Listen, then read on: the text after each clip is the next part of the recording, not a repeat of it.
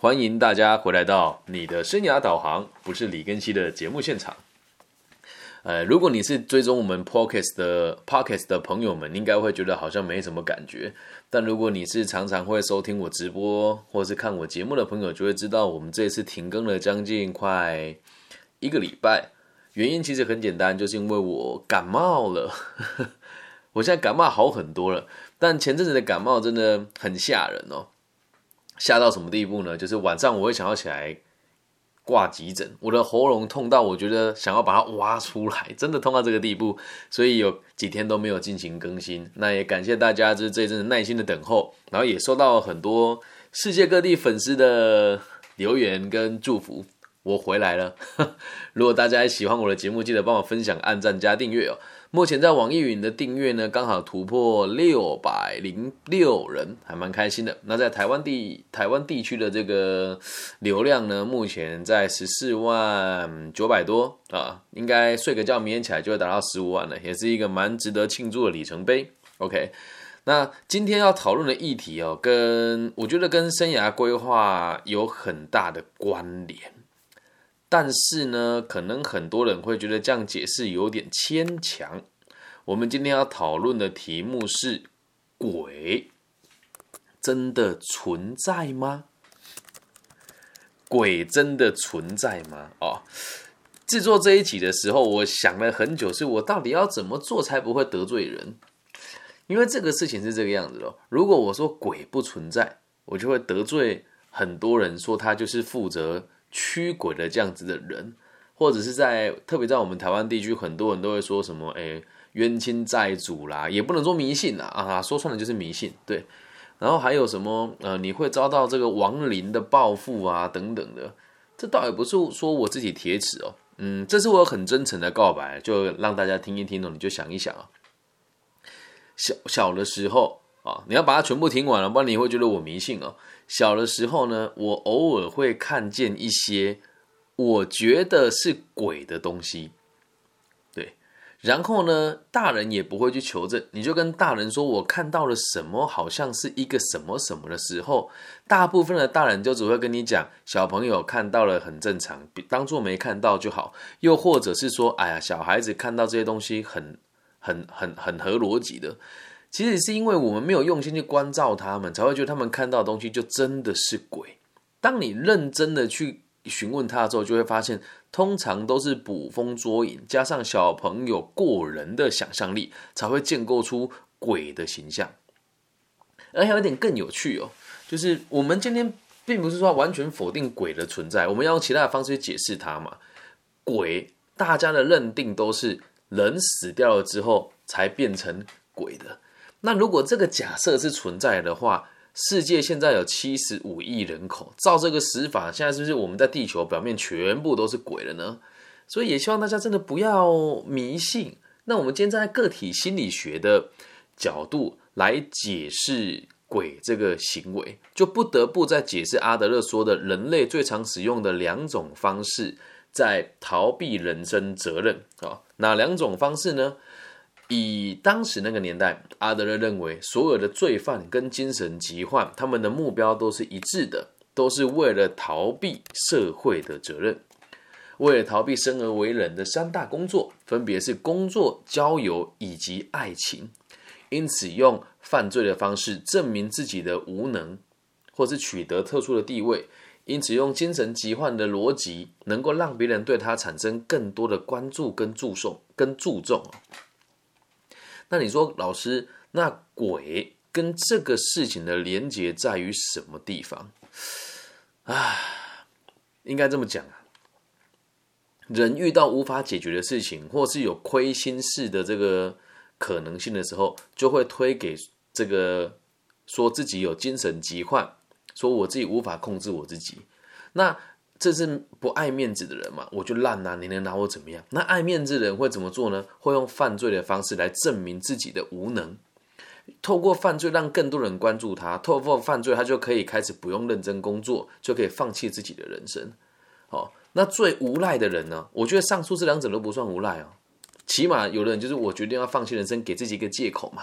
不管是精神疾患或是这个精神病都好，虽然很极端，但是有第三种人，我觉得那叫最无赖的。不管遇到什么事情，都会说看到鬼，或者是水逆，或者是我有幻听跟幻觉。这时候就有人会讲，我先讲，我不是心理师，所以你也不要跟我讲说什么视觉失调的患者，他真的会有这个幻听啊。我必须得讲这么一件事情哦，就是这种事情是主观的。如果我一直跟你讲我有幻听，我也可以跟别人解释成我有幻听。所以我我我只能再三强调哦，我不是心理师，但从个体心学心理学角度出发，这些事情都是可以被否定掉的。那一般人，我们就不不不讨论视觉失调或者幻听幻觉哦。那一般人为什么会喜欢拿鬼当借口呢？哦，因为他最无法解释啊，他最无法解释啊。那还有另外一个逻辑切回来哦，是这个样子的哦。如果你说一个地方有鬼，然后大家都不相信你的时候，那就代表你人缘其实很差。那如果你的人缘还不错，某一次你只是讲了一句大话，说我好像在什么地方看到了什么东西，你讲完了以后，旁边的人也跟着跟你起哄，说哈，真的哦，怎么那么可怕？那以后我走过那边，我要特别小心，因为你本来人缘就不错，你说出这件事情的时候，大家选择关注了你，于是会发生什么状况呢？这个社交圈里面的其他朋友也会跟你用一样的方式如法炮制。至于他有没有真的看见，已经不重要了。已经不重要了。为什么这么说呢？即使他今天呢没有看过那个东西，这个鬼的形象其实是这个样子的，都是经过大家用这个形象所解释出来。怎么了？你要还我东西吗？好，那跟观众朋友说晚安。晚安。说我要去睡觉喽。我要去睡觉了。你各位认真哦。你各位啊，认真哦。拜。拜。好，去吧。晚安。门帮我关起来啊！哈，去，很棒。不好意思，本节目就是常常会有小孩乱录。好，我们就继续哦。我们如果在脑子里面要投射出一个形象的时候，今天基本上你只要告诉自己好像有这个东西，它就会出现。啊，举一个比较真实的例子哦，就像我们在台湾的淡水河有个观音山嘛，你平常看就不觉得它像观音呢，但有人跟你讲它是观音山的时候，你就看，哎，觉得它就像了。所以当一个人说我在这个地方常常看到一个红衣的女生在踱步。即使你没看到，你只要听到沙沙的声音，你就会解释成红衣女子来踱步了。那为什么还有这么多人会相信呢？还有一点哦，人都很盲从，也很从众啊。像我们这种离群所居的人也不多。我从小人缘就不好，到现在我觉得长大之后比较没有那么大的问题的原因，是因为我被利用的价值也比较高，所以现在我不会有这样子的逻辑存在。以前班上大家都说一件事情存在，如果你否定它，你就会被大家排挤。所以相信人都是有原因的，大家害怕被排挤，而且拿鬼当例子来解释，最容易来让自己合理化所有不合理的行为啊。这样能够了解吗？有的说哦，我运势很差啊，都是鬼害的，哦，都是这个磁场的关系啊，唉。你会运气差，是因为你不努力啦。你会运气差，是因为你不努力了。然后有的人就说：“哎呀，这个家里风水不好，一一命二运三风水。”呃，我觉得风水还算可以信了哦。但如果我们讲到什么冤亲债主啦，或是说，哎，你的你的祖先的坟墓没有被修筑好，然后导致你人生怎么样怎么样，我觉得那也都是一种 玄学的借口。啊，鬼这个东西哦，最容易解释，只要不通就说是鬼害的就好，然后也最容易解释啊，了解吗？所以并不是说怨念它不存在。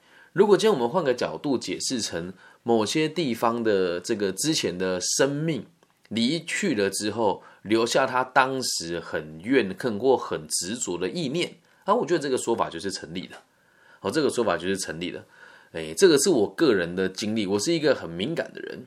所以，我如果看到了某个东西，会在某个地方感觉到特别不舒服的话，小时候的我自己也都会解释成这个地方有鬼，这个地方有鬼，但实际上它不是鬼啊。长大之后，现在理解是曾经这里发生过某些很违背常理的事情，而当时的这个怨恨跟发生的场景，虽然已经随着这个时光消逝了，但是还是能感觉到略知一二。好，举个我在台湾生活的这个例子给大家听哦。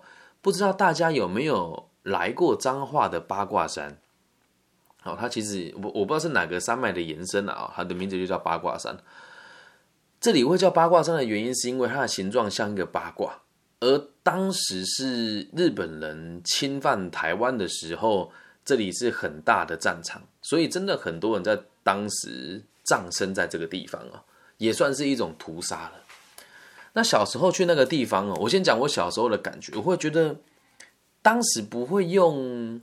比较贴切形容词吧，我们就会说，我就觉得去了就很想哭。哎，这也是真实的。小时候还不了解这么历史的时候，只要我在那个地方，下午到五六点，特别是黄昏之后到晚上，黄昏的时候会觉得很难过，晚上的时候其实我会觉得很害怕。小时候都觉得好像就是这个地方有鬼，但是长大了之后，当我了解完这里的风土民情啊，就像我现在在这个地方，偶尔我还是会去彰化师范大学演讲嘛。那也会经过八卦山这个地方哦，我就会感觉到这个其实是一种悲戚跟舍不得的气息残留在空气当中，所以有一些人会说：“哎，我体质比较脆弱，去某些地方会打喷嚏啊，会打嗝啊，会会想呕吐或者头晕等等的，也就是被这个地方的磁场所影响。但要先知道一件事情是，这些东西不可能离谱到让你看到有幻象的存在，所以。我必须得这么说，十个说他撞鬼的人哦，里面大概有七八个只是想要夸大其词而已啊。那我们做这个行业也不是第一天、第二天了。你说有没有一些很玄的事情无法解解释？绝对会有，天下之大无奇不有。但是拿鬼当借口的人，比真的看到鬼的人还要多太多太多太多了。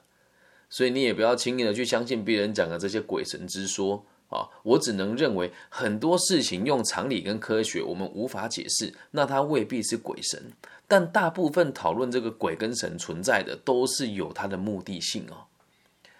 讲鬼是也就只是一种希望你可以认同它多一点点的行为而已。那如果今天讲的是神，就又是另外一回事了。有机会会再跟大家做一集来解释这个信仰跟神的这个部分哦。那也要透过这一集让大家更深入的去明白一件事情哦。当你真的觉得自己撞鬼了的时候，请你记住一个原则：往往都是因为你无法面对它，才会觉得它是鬼，懂吗？嗯，讲一个真实的案例哦。我有一个女学生哦，在高雄某一间科大读书，她跟我说，她每天晚上都会听到有人在敲她的窗户。我说：“确定是每天晚上吗？”她说：“对，就每天晚上大概十。”二点到一点的时候，我就会听到有人敲我的窗户。老师，如果是你，你会怎么做？我说，如果是我，我会过去把窗户打开啊。他说我不敢呐。我说那你怎么知道那个是敲你窗户的声音？然后他说不要，老师我真的不敢呢。然后说那你来帮我看。我说不行啊，我去帮你看，我去你房间那还得了啊？不行啊。他说啊，那那怎么办？我说你看有没有亲戚或朋友来的时候，你跟他一起鼓起勇气把窗户打开。然后他就跟我讲说，隔了几个礼拜之后，他的堂妹要来高雄玩，你知道多逗吗？他后来就真的又到十一二点的时候，他说他堂妹来住前一两天都没有声音，然后后来第三天的时候，他就半夜一点多传讯息给我，他说：“老师，你讲的对。”我说：“怎么了？”他说：“我发现那个敲我窗户的声音，是我隔壁阳台的姐姐掉。”内诶掉衣服的时候所发出的声响，那就有趣了。我说那这个声响怎么会觉得是在敲呢？而且他平常其他时段不会掉衣服吗？那这整整的巧合下来，其实是这个样子的哦。他们那个地方在十二点以前，周遭的店家是很嘈杂的，所以有声音也不是那么的明确。到了十二点之后，声音变小了，而这个姐姐又常常固定在那么晚的时间才回来，所以就导致她以为那个声音是有人敲她的窗户。能够明白吧？所以如果你现在跟我说老师我撞鬼了，我相信有很多我们无法解释的事情，但多数都是巧合加上强行解释才会变成所谓的灵异事件。那一定有人说了，老师，那照你这么讲，难道你不相信鬼的存在吗？我只能这么说，世界之大无奇不有啊！但是我不相信，因为我没有看过。有人讲，哎，老师，你不是之前说你有阴阳眼吗？长大之后回想了一下啊，那是因为小时候的意志不是那么的清，不是那么的强烈跟清晰啊。就像每个人都跟你讲说，呃，假设每个人都跟你讲看太阳眼睛会瞎掉，你就自然不会去看太阳了，对吧？那小时候因为不懂，就用同样的逻辑一直在强行解释某一些事情，所以想一想，真的有想出一些逻辑跟端倪哦。小时候我们家后面有一块空地，现在叫右香公园，它是一个废弃的四楼的建筑物。我每次经过都会看到一个老人在那边跟我招手。小时候真的是你看到就一个老人在跟你招手啊。可是当我长大了之后，因为小时候我跟我爸妈跟我邻居说嘛，他们都说不可能啊。有人就跟我说他也看到了。可是当这栋大楼要拆的时候，那时候我初中二年级哦，我每天经过就很认真盯着那里看。后来就发现那不过就是一串垃圾垂在外面而已啊。那你觉得我会去跟别人解释说那只是一串垃圾而已啊？不会，为什么？说了我也没面子啊。理解吗？所以希望大家不要再相信这种无谓的鬼神之说。如果有人总是跟你讲说他撞鬼，他遇到鬼，然后看起来就是神神情紧张、行为诡异，不是因为有鬼的存在让他变成这个样子，而是因为他本来就想要摆烂，才拿鬼来当借口。所以鬼真的存在吗？见仁见智喽。以上就是这一集全部的内容，希望大家不要过于迷信，然后也希望大家对于未知的事情要勇于探索，不要用这些江湖郎中的说法来敷衍你自己。好吗？如果你也喜欢我的节目的话，欢迎大家帮我分享、按赞加订阅。大陆区的朋友可以帮我在网易云上面帮我分享，其他地区的朋友可以上网 Google 一下我的名字，我叫李庚希，木子李，长庚的庚，王羲之的羲。最后提醒大家，如果听了这个节目还蛮喜欢的话，我们录制节目的时间都是在晚上的十点半到十二点之间，所以希望你不管在哪个时间段听完这个节目呢，都可以闭上眼睛，然后跟我一起。祝福每一位在收听这个节目的听众啊，这群这群听众散落在世界各地嘛，那也希望大家透过这个互相祝福的方式，可以让我们都过得更加的紧密幸福。我爱你们，拜拜。